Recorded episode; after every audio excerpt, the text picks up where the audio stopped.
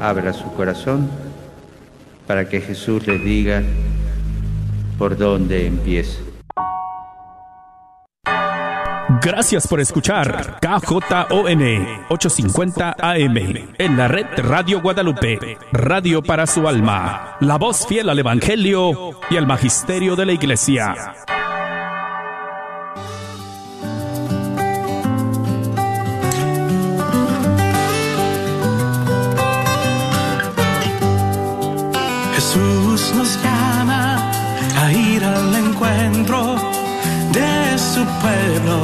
En todo lugar.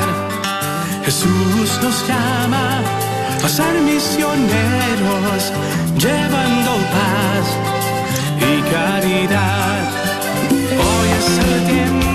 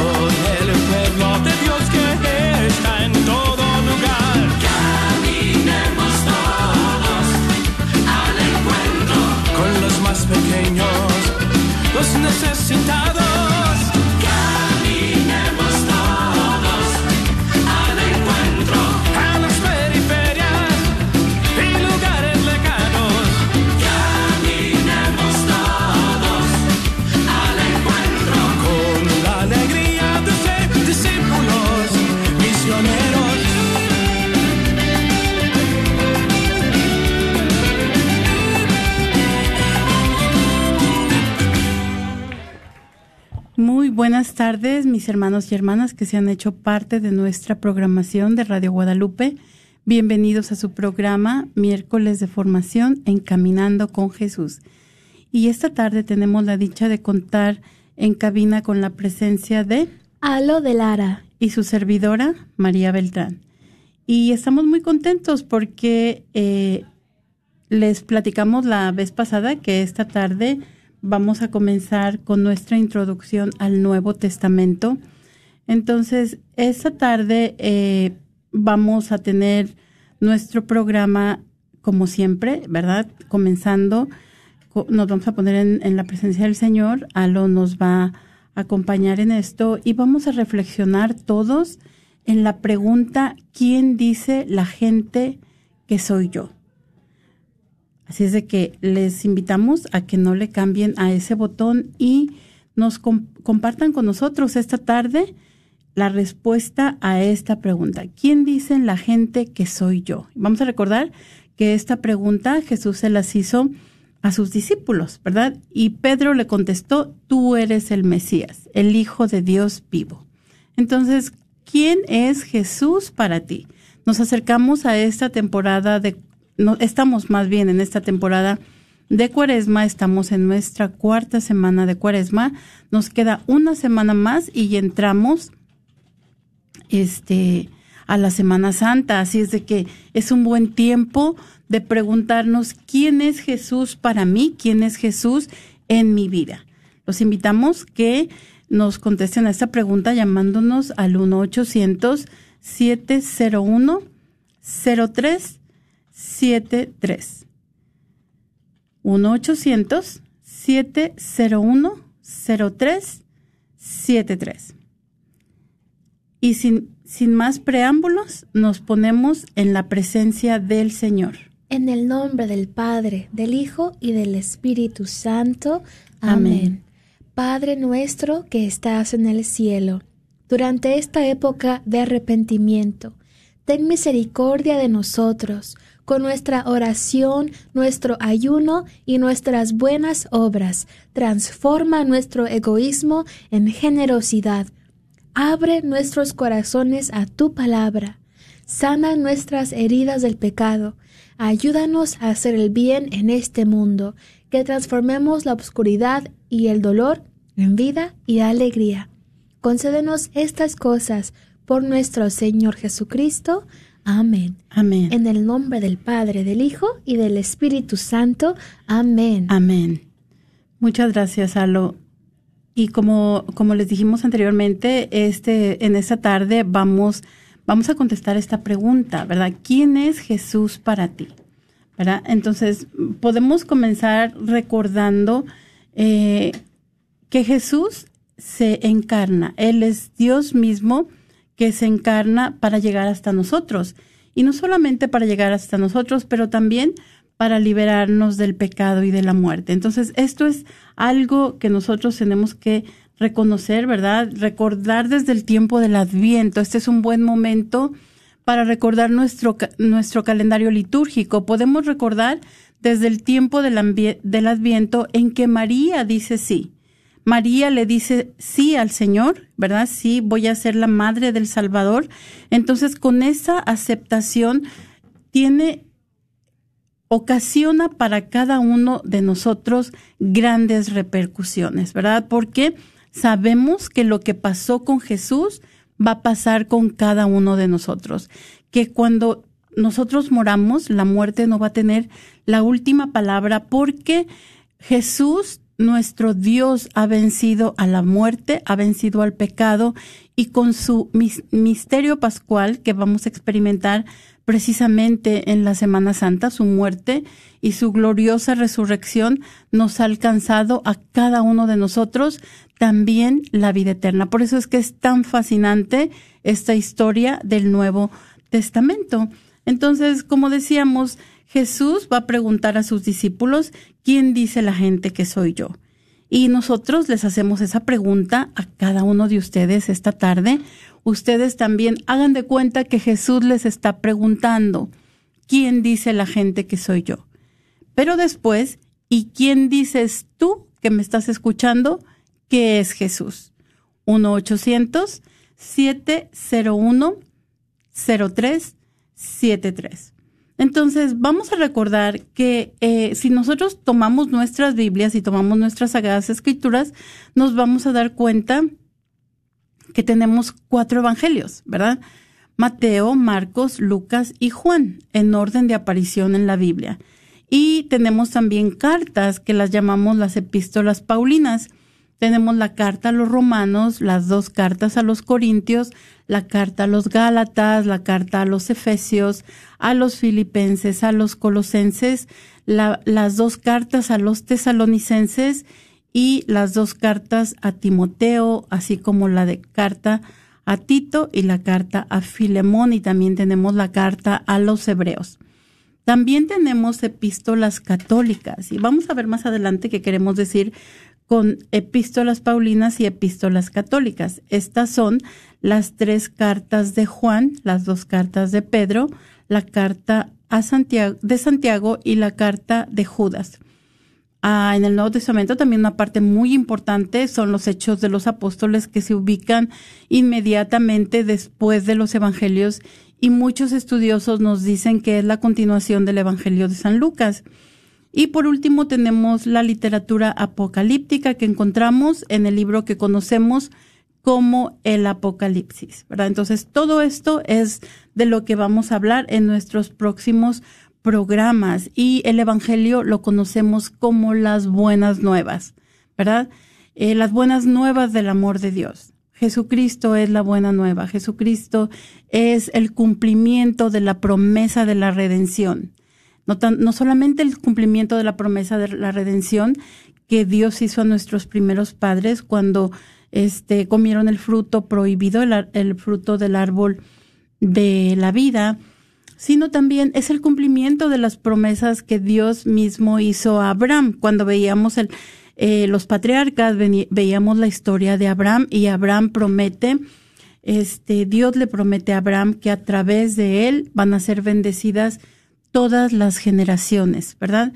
Y, o todos los pueblos. Y a través de esa bendición es que Jesús también, a través de su venida, se hace real esa promesa que Dios había hecho a Abraham. Y esa bendición nos llega también a nosotros en nuestros tiempos. Entonces, para que se escriban los evangelios tuvieron que haber sucedido tres cosas. La primera es que Jesús se hace de una comunidad similar a la Santísima Trinidad, ¿verdad? La Santísima Trinidad sabemos que vive por toda la eternidad. Dios Padre, Dios Hijo y Dios Espíritu Santo. Y ellos viven en una comunidad de amor, colaborando y viviendo en comunidad, ¿verdad? El Padre, el Hijo se aman profundamente. El Padre nos dice el credo cuando lo veíamos que es todo amor y ese amor es tanto que se derrama, ¿verdad? Y así es como engendra a su Hijo. Entonces el Padre y el Hijo es una donación mutua de amor y entonces de este amor nace el Espíritu Santo. Entonces Jesús cuando este comienza su ministerio se hace rodear de una comunidad también, que es un precursor de la iglesia, estos discípulos que van a ser los testigos, van a ser lo que nos va a contar todo lo que Jesús dijo y todo lo que Jesús hizo. Entonces esto pasa al inicio de la era cristiana del año hasta el año 33, ¿verdad? Después de Cristo. Entonces, después lo que va a pasar es lo que predican los apóstoles después de la muerte de Jesús, lo que ellos van a predicar, porque si recordamos antes de ascender al cielo, Jesús los envía, vayan por todos los pueblos y prediquen el Evangelio a toda criatura, bautícenlos en el nombre del Padre y del Hijo y el Espíritu Santo y enséñenles todo lo que yo les he enseñado y les deja la promesa, ¿verdad? La promesa tan importante que Él va a mantenerse con ellos hasta el fin de los tiempos. Entonces, lo primero es los discípulos alrededor de Jesús, todas las cosas que Jesús dijo, todas las cosas que Jesús hizo. Estamos leyendo en estos días algunos milagros. Por ejemplo, ayer escuchábamos el del ah, paralítico que está a la orilla de la pila de Siloé, ¿verdad? Y que Jesús lo ayuda, lo sana para que pueda ser restaurada su, su dignidad, ¿verdad? Su salud, porque Dios es es este sanador. También acabamos de escuchar esta historia del hombre que estaba poseído por un espíritu mudo. Entonces Jesús le ordena al espíritu mudo que salga, que salga de ese cuerpo y, el hombre este se le restaura también su salud. Entonces, todas estas cosas son lo que nos referimos cuando lo que Jesús dijo, lo que Jesús hizo. Y esto lo predicaron los apóstoles, ¿verdad? Y posteriormente, entonces, ya se, se dedicaron a escribir en ciertos periodos de la historia que vamos a, a contarles un poquito más adelante. Entonces, lo que Jesús dijo y hizo, lo que predicaron los apóstoles y lo que escribieron los evangelistas, los cuatro evangelistas. Así es de que eh, vamos a, aprovechar este momento para que ustedes nos platiquen quién es Jesús para ti. ¿Quién es Jesús para ti? 1-800-701-0373. 1-800-701-0373. ¿A ti te gustaría contarnos algo, comentarnos esta tarde? Claro, claro. Cuando hiciste la pregunta, lo primero que se me vino a la mente es que Jesús es mi fiel amigo. a mí me gusta mucho ver a Jesús como mi fiel amigo. Así ah, reconozco que antes de, mi conversión y en verdad entrar de lleno al caminar con Cristo, pues yo pensaba que Jesús y que Dios Padre eran así como que personajes muy lejanos. Bueno, al principio ni, ni creía muy bien que existían, ¿no? Y luego ya como que, dije, bueno, como que sí hay un Dios, ¿no? dije, no, pero es un Dios que me critica, que me juzga, muy enojón, ¿no? Y no quería hablar con, con Dios, y, pero con el Dios es muy paciente, Jesús es muy paciente y no se cansa de, de buscarnos, ¿no? No se cansó de buscarme a mí y como sabemos, ¿no? Que nos ama con amor eterno y, vemos esas escrituras, ¿no? Donde son como que muy románticas, ¿no? Y digo, wow, Jesús, eres bien romántico. Pero es muy bonito, ¿no? Porque, o sea, así, o sea, hasta me da ganas de llorar al, pensar, o sea, cuánto, cuánto me ama Jesús, ¿no? Y te ama a ti que escuchas en este momento, ¿no? O sea, si pecaste hace una hora, no sé, o sea, Dios te ama y en una de mis, una, un, amigo me compartió, ah, lo, cuando, lo conozco más en inglés esta frase, pero me dice, una, un árbol de manzana, ¿cuándo es un árbol de manzana? Si es apenas una semillita, ¿es un árbol de manzana? No, pues sí.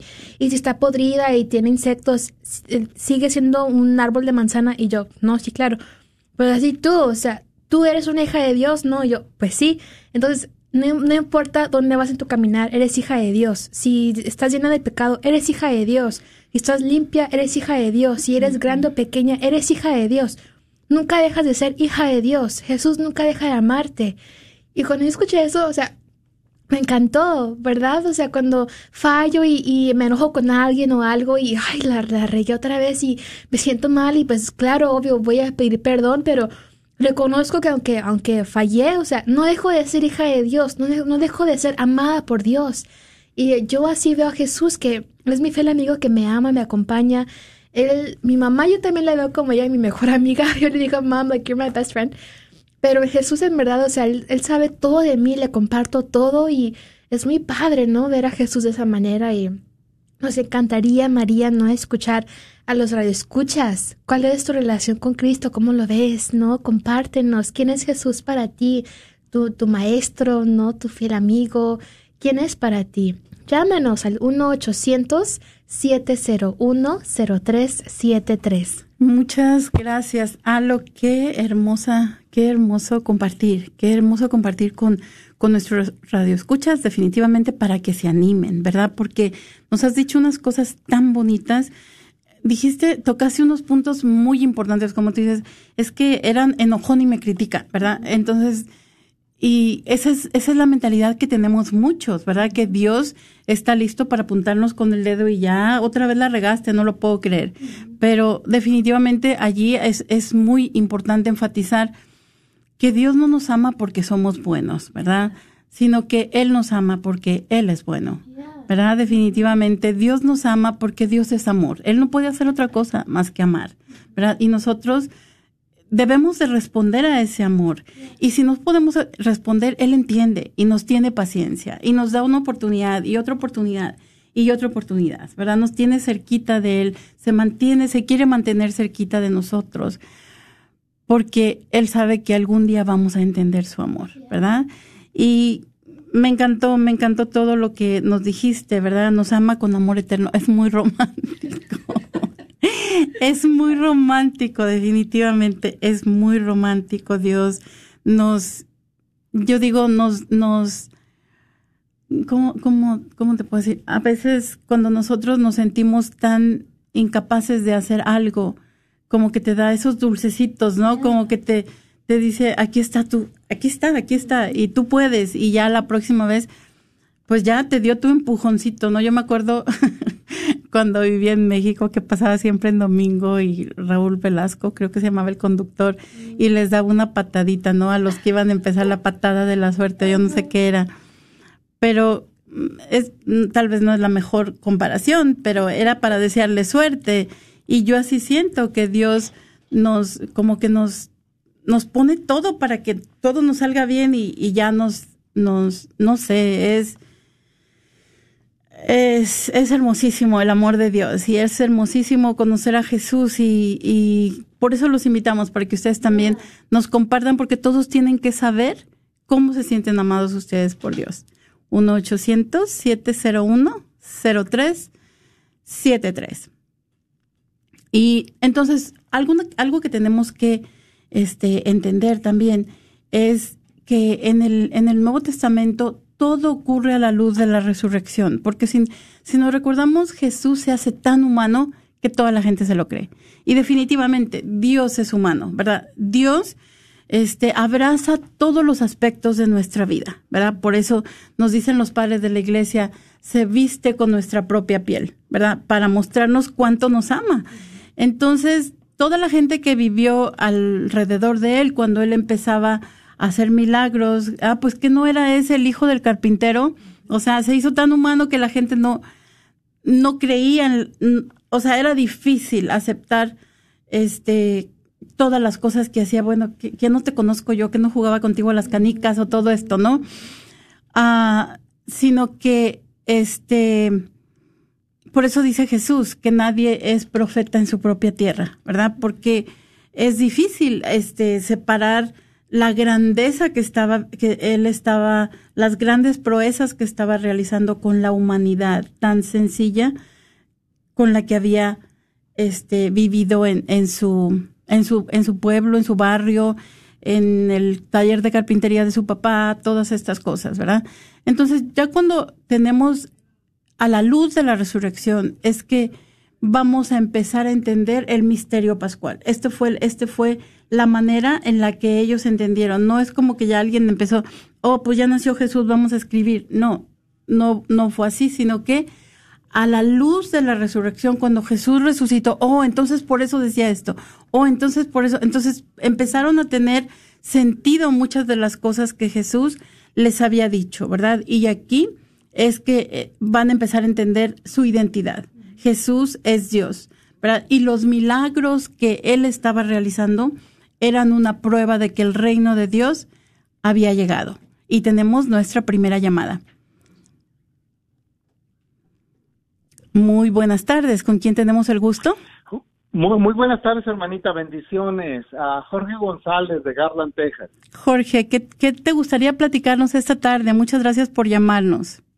Mire, hermana, primero un abrazo eh, en el amor de Cristo Jesús en esta cuaresma tan hermosa. Y ah, pues quería compartirles este algo, una experiencia muy breve, porque sé que muchas personas están en línea a lo mejor, eh, pero pues yo soy de San Luis Potosí, México. Yo también. ah, bendito sea el Señor, alabado sea Jesucristo. Mire, y este, y, y yo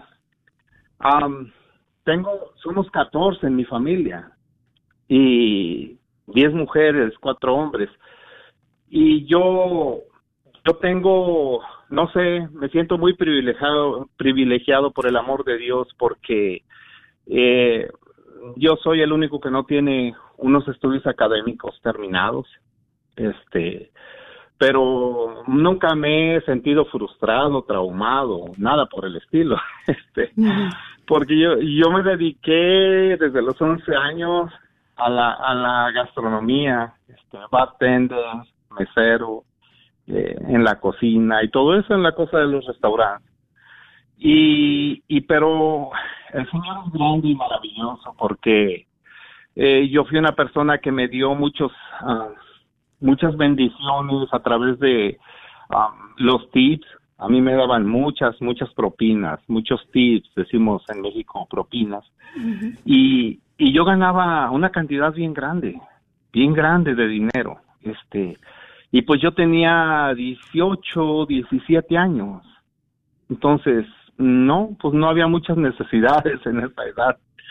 Pero eh, yo tengo los demás tres hermanos y todos son ah, licenciados, este, profesionistas y a mis papás se les acabaron los recursos y, y yo yo les solventé los gastos, enfermeras, doctoras, ah, son licenciadas en farmacéutica, tengo dos abogados, la mayoría son profesores, Eh, tengo una hermana licenciada en educación física.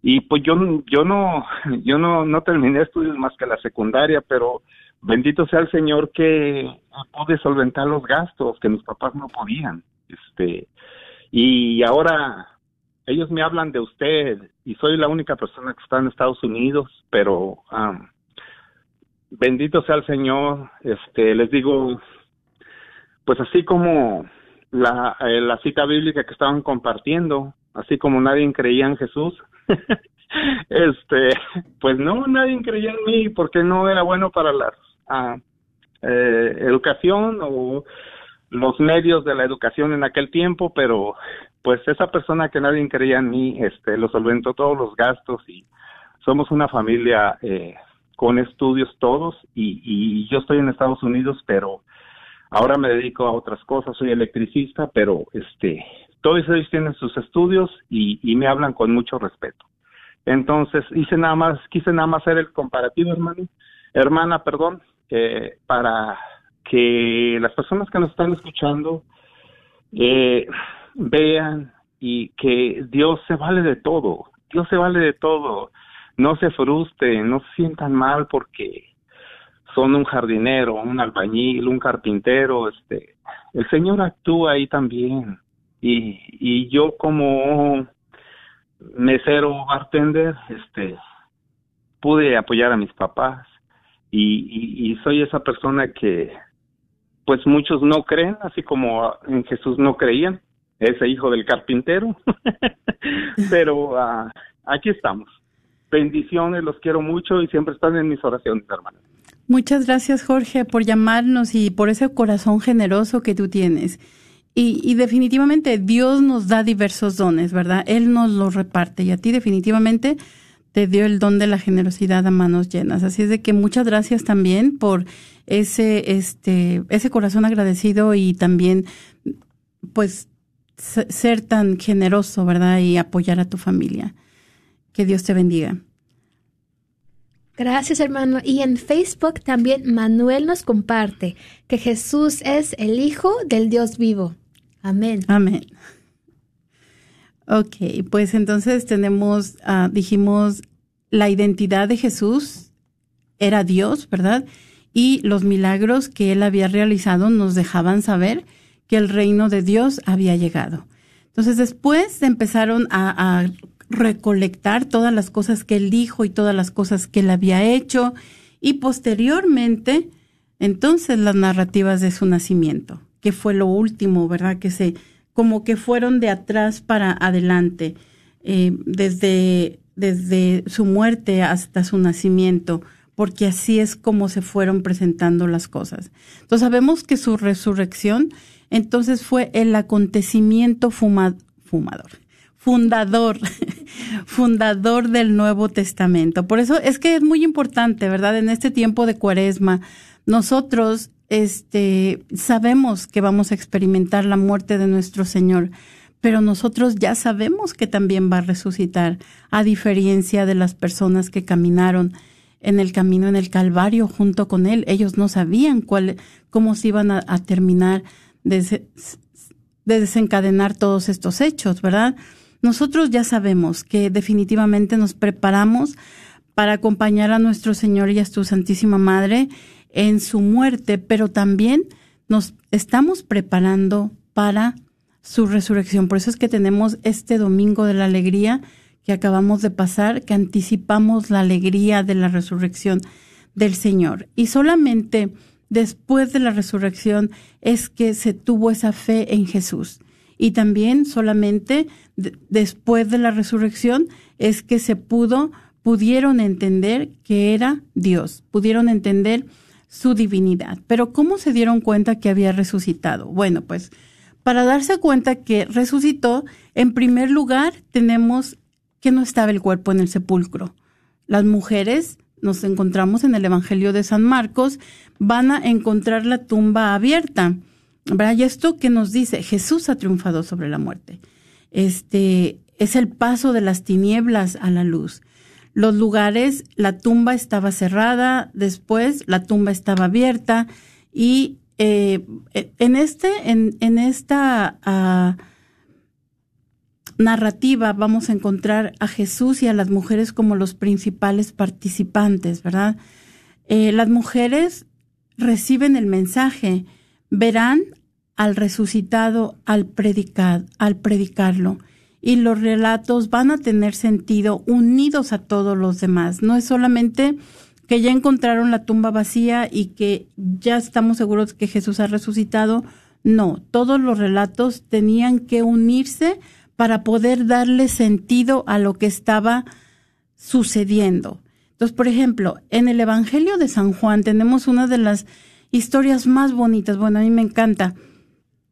En el capítulo 20 del Evangelio de San Juan tenemos la experiencia de María Magdalena.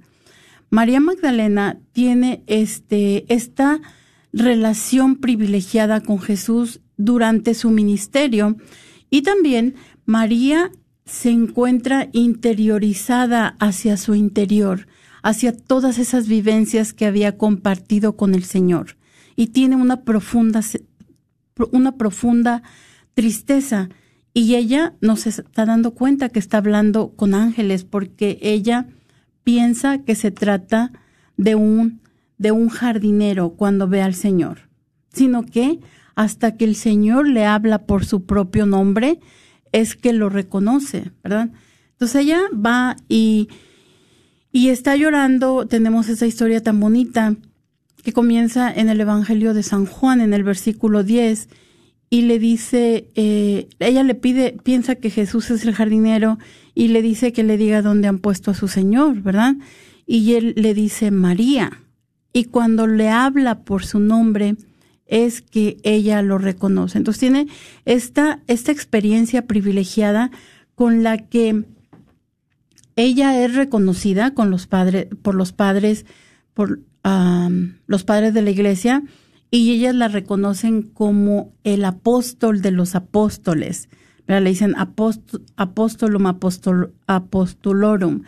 Y ella entonces es quien es enviada por Jesús a contarles a todos los demás apóstoles que Él ha resucitado. Tuvo la experiencia del resucitado y fue enviada por el mismo resucitado a llevar el Evangelio a los demás apóstoles.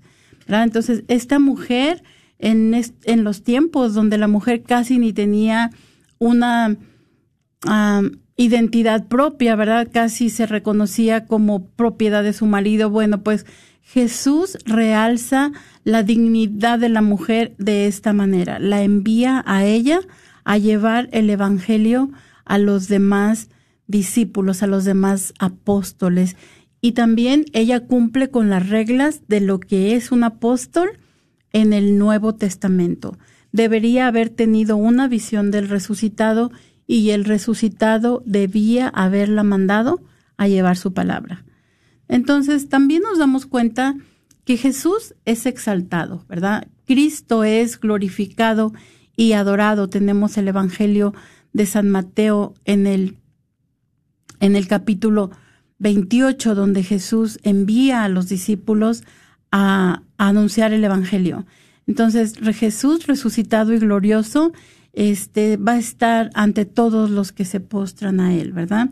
El que viene, ha llegado el Mesías, ¿verdad? El que viene con el poder sobre el cielo y la tierra. Entonces se presenta como el Hijo del Hombre, el enviado de Dios, el Mesías. Y este, abandonando el mundo de los hombres, se une a Dios. Así es de que los invitamos a que nos llamen, este, si han, han tenido esta experiencia como la de María Magdalena, que Dios los ha llamado por nombre en algún momento de su vida, en algún momento donde están interiorizados con esa profunda tristeza. ¿Te ha llamado Jesús por nombre? Platícanos. ¿Quién es Jesús para ti? 1-800-701-0373.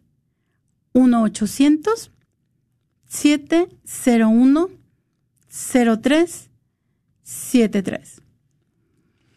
Entonces sabemos que el momento de la resurrección no es observable. Nadie estaba allí para ver cuando Jesús resucitó.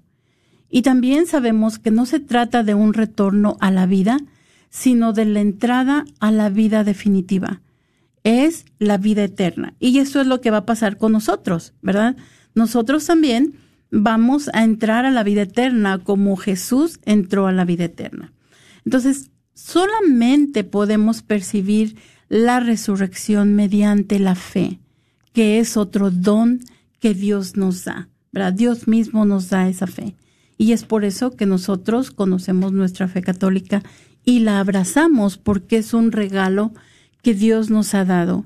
Y aquí es donde también llega ese, ese, ese momento tan importante de recordarnos a cada uno de nosotros que nosotros tenemos que predicar nuestra fe. Porque como dijo el eunuco, si no la, si no la ha escuchado, si nadie se la va ha explicado, entonces ¿cómo es que va a poder creer? ¿Verdad?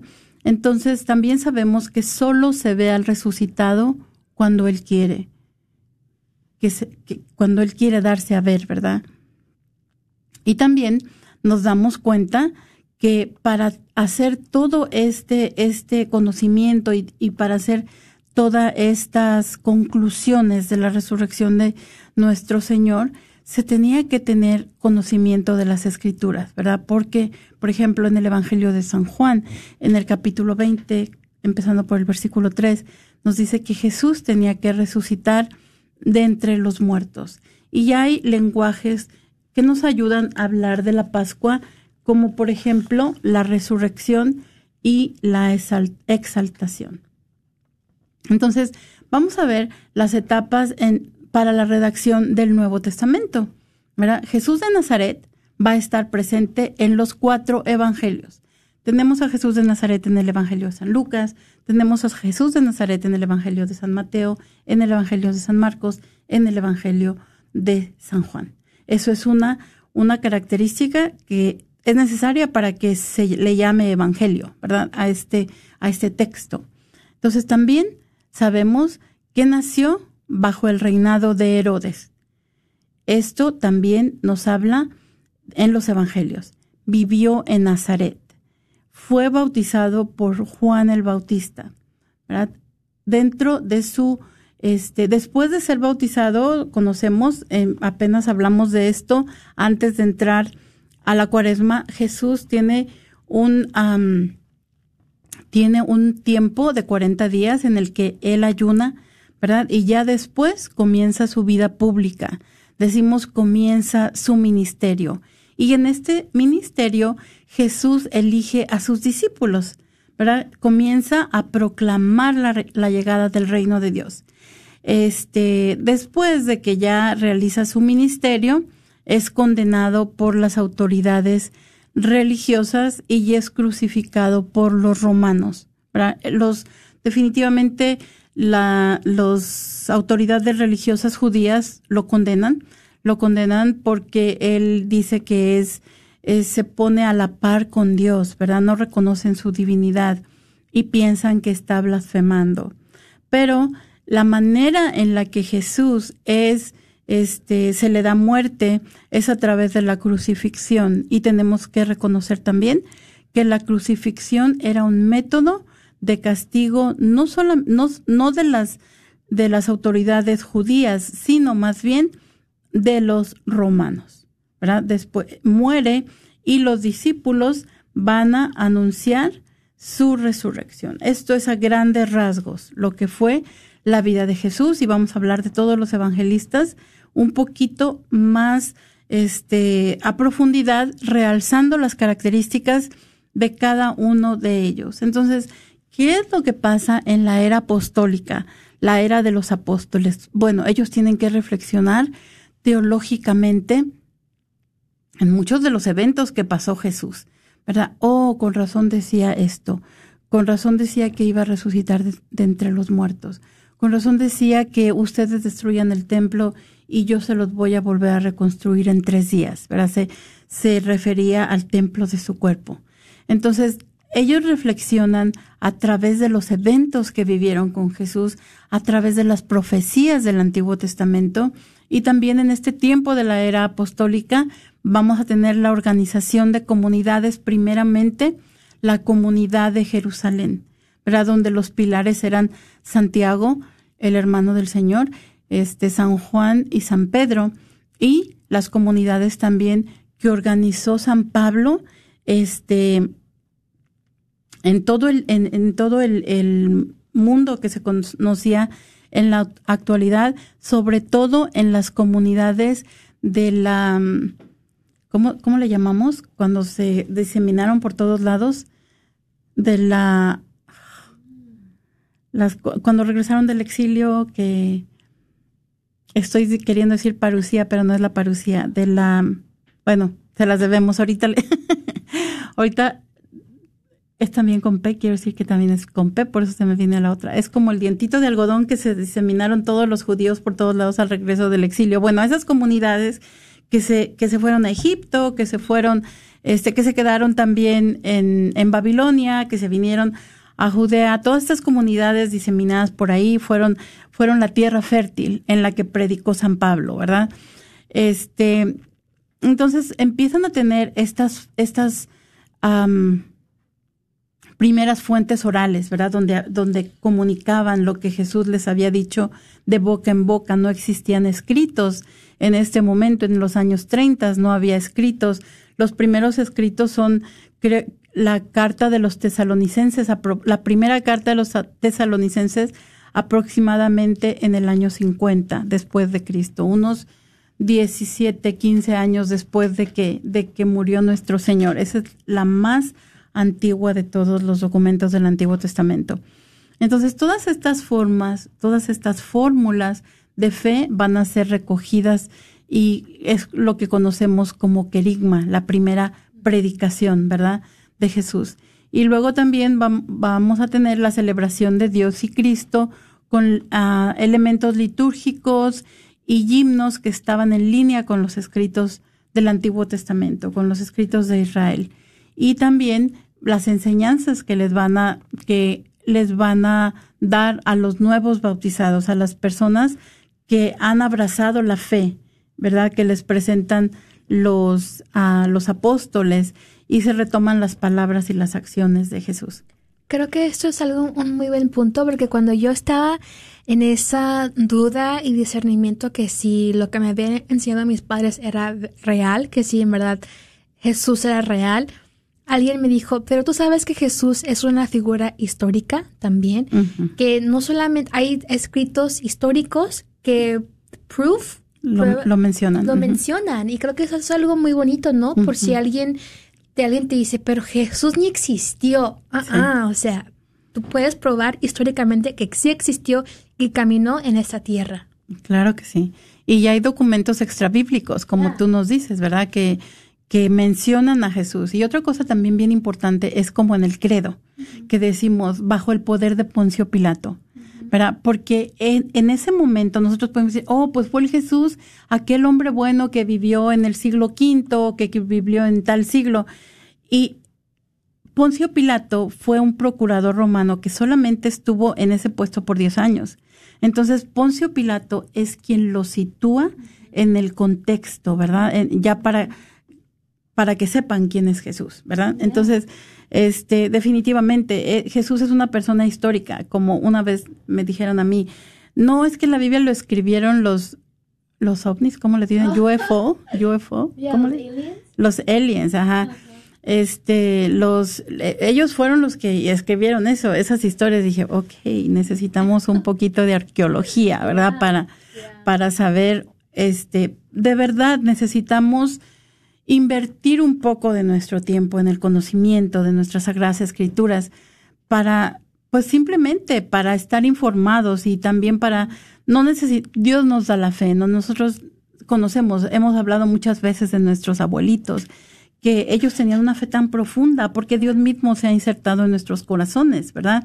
Pero también conocemos que, sobre todo en los Estados Unidos, en, yo recuerdo cuando, uh, cuando yo vivía en México, no tenías mucho a quién explicarle o a quién, ¿verdad? Porque pues todos teníamos la misma fe que nos habían, que nos había dejado nuestra Santísima Madre al venir a nuestro pueblo, ¿verdad?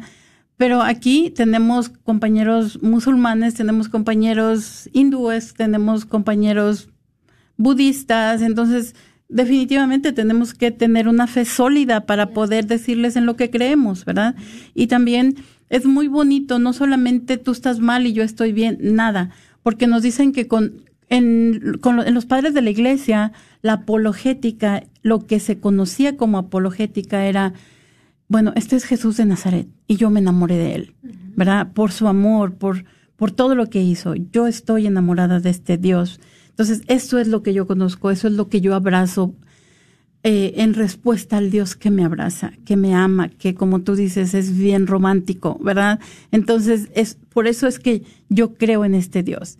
Y así es como nosotros tenemos que estar informados para para hablarle a la gente de ese Dios de amor de la manera como nos lo cuenta, o sea, como tú nos has compartido algo, Dios nos ama con ese amor eterno y no importa lo que nosotros hagamos.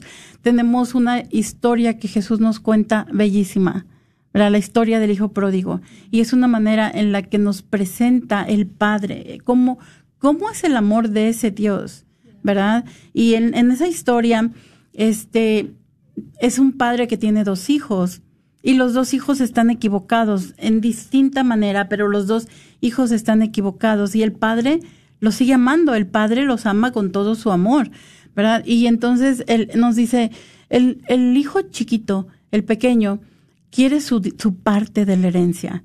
¿Y cuándo se le entrega a los hijos la parte de la herencia? Pues cuando los papás mueren, ¿verdad? Entonces es como decir, ya no, ya no quisiera que estuvieras aquí, ¿verdad? Porque yo ya quiero mi dinero y es, es la libertad, ¿verdad? Que Dios, que Dios nos da para elegir. Entonces nos dice el Padre le entrega su herencia y es como Dios nos entrega nuestra libertad y nosotros somos libres de aceptar y no aceptar su amor, Pero Él de todas maneras nos sigue amando.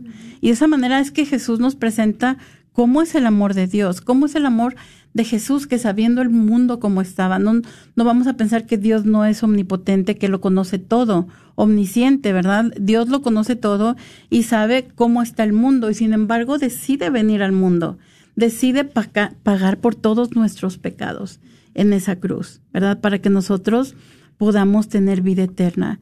Y otra parte hermosísima de la parábola del Hijo Pródigo es que nos dice, cuando el Hijo todavía venía a lo lejos, el padre lo ve y sale corriendo al camino a encontrarlo. Entonces nosotros nos podemos alejar todas las veces que queramos de Dios, pero Dios nunca quita la mirada del camino por el cual nosotros nos alejamos, ¿verdad? Y nos espera a todos. Vamos a tener, uh, ¿cuándo es hoy? No, el próximo fin de semana, el próximo miércoles vamos a tener la ley, la ley, la luz está encendida para ti en todas nuestras parroquias. El día 6 y el 13, los dos miércoles, van a estar todos nuestros sacerdotes esperándonos con los brazos abiertos como el Padre, porque eso, eso es lo que representa también la parábola del hijo pródigo, ¿verdad? Dios que nos está esperando atrás del, de la rejilla del confesionario o enfrente del confesionario como ustedes gustan, pero nos está esperando con los brazos abiertos para darnos su amor y para hacer las paces con nosotros, porque Él siempre quiere hacer las paces con nosotros. Así es de que también ustedes llámenos 1-800-701-0373 y compártanos quién es Jesús para ti. 1-800-701-0373. Entonces, tenemos este, la era apostólica y aquí es cuando ya se empiezan a escribir algunas de las cosas que Jesús dijo y que Jesús hijo, dijo, perdón, todas estas cosas que se platicaban alrededor de las fogatas, todas estas cosas que se platicaban de boca en boca, entonces comienzan a ponerse por escrito. Y ya hay, hay estas fuentes orales, estos, estas redacciones que existían antes este, de los evangelios.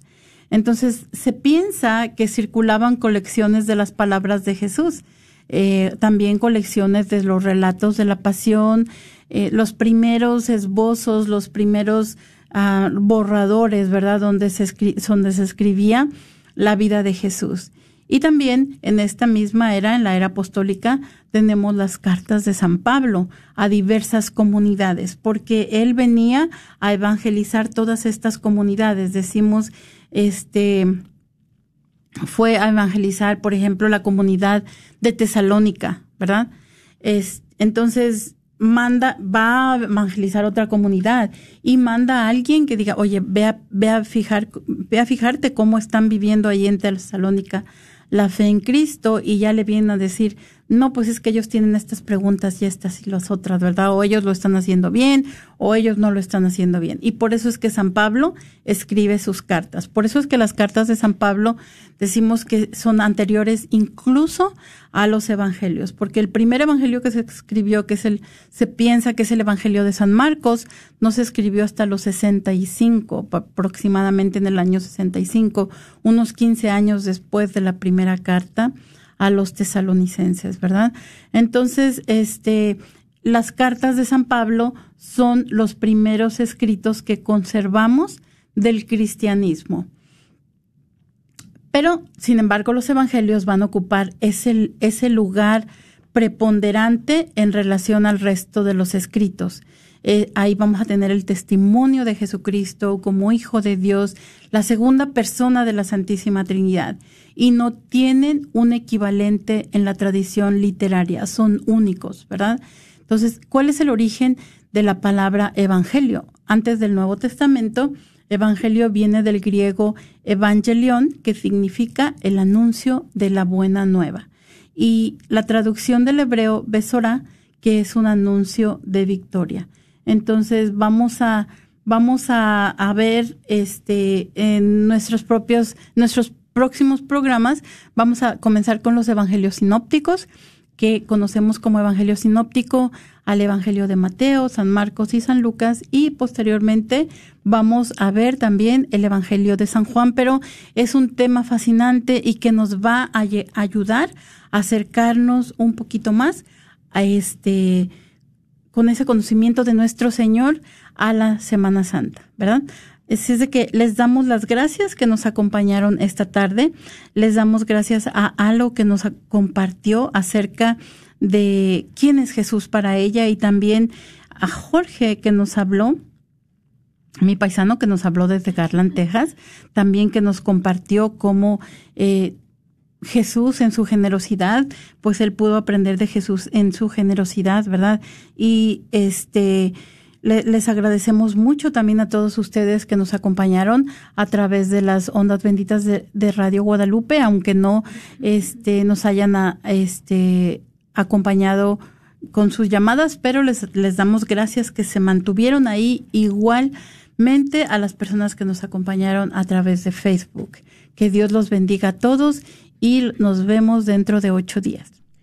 Concluyamos con nuestra oración en el nombre del Padre, del Hijo y del Espíritu Santo. Amén. Amén. Padre nuestro que estás en el cielo, durante esta época de arrepentimiento, ten misericordia de nosotros con nuestra oración, nuestro ayuno y nuestras buenas obras. Transforma nuestro egoísmo en generosidad. Abre nuestros corazones a tu palabra. Sana nuestras heridas del pecado. Ayúdanos a hacer el bien en este mundo. Que transformemos la obscuridad y el dolor en vida y alegría. Te lo pedimos por nuestro Señor Jesucristo. Amén.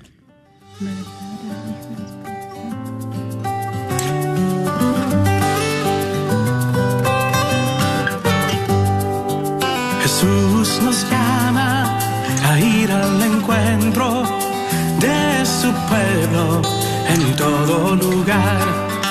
Jesús nos llama a ser misioneros, llevando paz y caridad. Si usted sufre de dolores de artritis o musculares como dolores de coyunturas en el cuello, espalda o cintura, también inflamación en los hombros, manos, rodillas y pies, háblenos al 214-942-3700. 214-942-3700. Recuerde, también atendemos cualquier accidente de auto o de trabajo. 214-942-3700. Este es su patrocinio para la red de Radio Guadalupe. Jesús quiere sanarte hoy. Ven a experimentar el amor sanador de Jesús en el próximo retiro de sanación interior que organiza el grupo de oración Siloe. Será el 2 de abril en la parroquia de San Pío X, de 8 de la mañana a 6 de la tarde. En la predicación estará el padre Pedro Repollet y Salvador Hernández. Para más informes llama al 972-415-4369. 972-415-4369. Te esperamos. La carnicería y taquería Don Cuco, localizada en el 1701 South Peachtree en Balch Springs, Texas, te invita a pasar y encontrar carnes frescas, frutas y legumbres y todos los abarrotes necesarios para tu hogar. Recuerda que todos los días puedes encontrar carnitas frescas, barbacoa, chicharrón y los fines de semana, fajita, rico menudo, pozole y pollos al carbón. No olvides que también puedes hacer una orden para tus eventos especiales. Llámales al 972-285-6200. ¿Quieres comprar o vender tu casa? Yo soy Esther Fernández con JP Associates Realtors y te puedo ayudar con el proceso. Si eres comprador por primera vez, te podría ayudar con la asistencia para el enganche. Trabajo con personas que tienen DACA, ITIN. Llámame, los intereses están bajísimos. Mi número de teléfono es 214-845-1753. 214-845-1753. Este es un patrocinio para la red de Radio Guadalupe.